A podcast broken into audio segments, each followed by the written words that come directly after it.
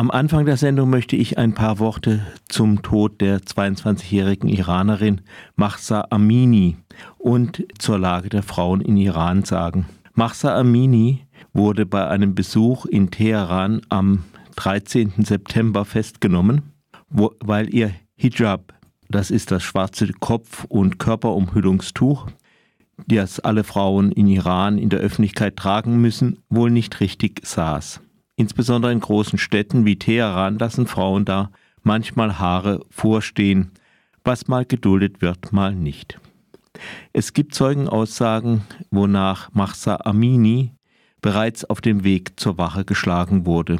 Sie soll drei Tage später im Krankenhaus gestorben sein. Es soll eine CT-Aufnahme ihres Schädels geben, die einen Knochenbruch und Hirnblutungen zeigt. Die Polizei bestreitet Gewaltanwendung und hat sogar einen Film verbreitet, der zeigen soll, wie sie plötzlich ohnmächtig wird. Es sieht gestellt aus. Der Tod von Mahsa Amini ist ein großes Thema in Iran. Frauen haben öffentlich ihren Hijab verbrannt. Bei Auseinandersetzungen starben mehrere Menschen. Vielleicht spielt dabei auch eine Rolle, dass Mahsa Amini aus der Provinz Kurdistan stammte, so dass ethnische Spannungen hinzugekommen sein könnten. Es ist auch keineswegs so, dass die Mehrheit der Iranerinnen schon immer den Hijab getragen hätte. Als ich als ganz junger Spund einige Monate vor der Machtergreifung Khomeinis das erste Mal in Iran war, habe ich in Teheran keine Frau mit Kopftuch gesehen, geschweige denn mit Hijab. Sicher tragen viele Iranerinnen dieses Kleidungsstück auch freiwillig oder einfach aus Gewohnheit, aber sie müssen auch.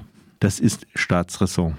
Es geht dabei nicht nur um den Kleiderzwang. Iranerinnen sind auch massiv rechtlich benachteiligt. Dabei ist auch immer mitzudenken, dass es Benachteiligung von Frauen auch hier gibt. Insbesondere Gewalt gegen Frauen ist ja auch in Deutschland und anderen westlichen Gesellschaften noch immer weit verbreitet. Trotzdem machen wir uns hier keine Vorstellung davon, wie sehr das iranische Regime gerade Frauen unterdrückt. Es folgen einige Beispiele für die Ungleichheit von Frauen und Männern nach den Gesetzen der Islamischen Republik Iran. Die Liste ist keineswegs vollständig. Frauen sind von einigen wichtigen Ämtern ausgeschlossen. Dazu gehören das Präsidentenamt und das Richteramt. Das heißt, auch in Familienfällen richten nur Männer. Muslimische Iranerinnen haben nicht das Recht, einen Nicht-Muslim zu heiraten. Wollen sie einen nicht-iranischen Muslim heiraten, so brauchen sie hierfür eine spezielle Erlaubnis der iranischen Regierung. Für iranische Männer gibt es weder die eine noch die andere Einschränkung. Der Ehemann bestimmt das Haus, in dem die Frau zu wohnen hat. Wird ein Erbe zwischen Söhnen und Töchtern geteilt, so erhält jeder Sohn den doppelten Anteil einer Tochter. Der Ehemann kann sich jederzeit scheiden lassen, braucht hierfür keinen Grund anzugeben. Allerdings kann die Ehefrau, wenn ihr Mann sich grundlos scheiden lässt, eine Entschädigung für die von ihr geleistete Arbeit verlangen. Die Frau hat kein direktes Recht auf eine Scheidung. Ein Gericht kann jedoch den Ehemann zur Scheidung zwingen, wenn es bewiesen ist, dass die Fortsetzung der Ehe schwierige und unerwünschte Bedingungen schafft. Was das sein soll, ist völlig männlichen Richtern überlassen.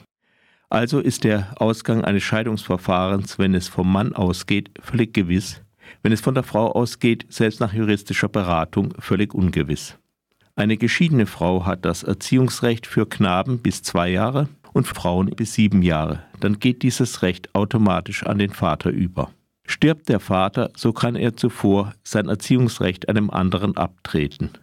Die Mutter hat diese Möglichkeit nicht. Außerdem verliert sie ihr ohnehin eng beschränktes Recht, wenn sie wieder heiratet. Diese Einschränkung haben Männer nicht. Frauen brauchen für die erste Ehe, auch wenn sie erwachsen sind, die Erlaubnis des Vaters. Männer brauchen keine Erlaubnis. Die Mutter hat kein Mitspracherecht. Mädchen können im Alter von neun Mondjahren heiraten, Knaben im Alter von 15 Mondjahren. Mondjahre sind ungefähr zehn Tage kürzer als Sonnenjahre, sodass sich das Alter bei Mädchen und Knaben in Sonnenjahren sogar etwas reduziert. Es gibt einen Zusatz zu diesem Gesetz, der die Verheiratung eines Mädchens vor der Geschlechtsreife von der Einwilligung des Vaters oder Großvaters abhängig macht. Die Mutter hat kein Mitspracherecht. Mit einer solchen Einwilligung können dann sogar Mädchen in noch jüngerem Alter verheiratet werden. Am Umgang mit dieser Bestimmung zeigt sich aber auch, dass die iranische Gesellschaft in manchen Punkten weiter ist als die in der Islamischen Republik gültigen Gesetze, denn obwohl kein gesetzliches Hindernis besteht, verheiratet niemand ein minderjähriges Mädchen. Das mag vielleicht irgendwo auf dem Lande vorkommen, in den Städten sicher nicht. Das gleiche gilt für die Mehrehe, die Männern erlaubt ist, Frauen aber nicht. Doch sie ist in der iranischen Gesellschaft ganz anders als in manchen Golfstaaten und sogar in manchen islamisch konservativen Kreisen in der Türkei gesellschaftlich geächtet, auch ohne Gesetz. Wer doch zwei Ehen führt, sucht dies möglichst zu verbergen. Diese Punkte sind bemerkenswerte Ausnahmen, doch insgesamt gebrauchen iranische Männer ihre gesetzlichen Vorrechte durchaus.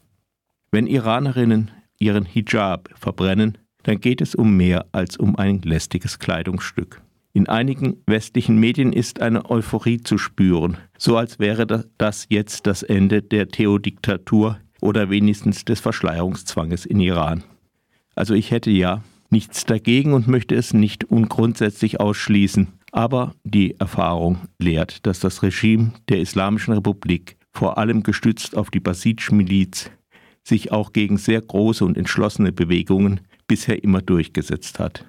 Man darf hoffen, mehr nicht. Und im Zweifelsfall müsste man auch bereit sein, den Aktivistinnen, deren Mut wir aus der Ferne bewundern, notfalls auch Asyl zu gewähren. Leider ist die grenzenlose Sympathie an diesem Punkt dann oft schon wieder verbraucht.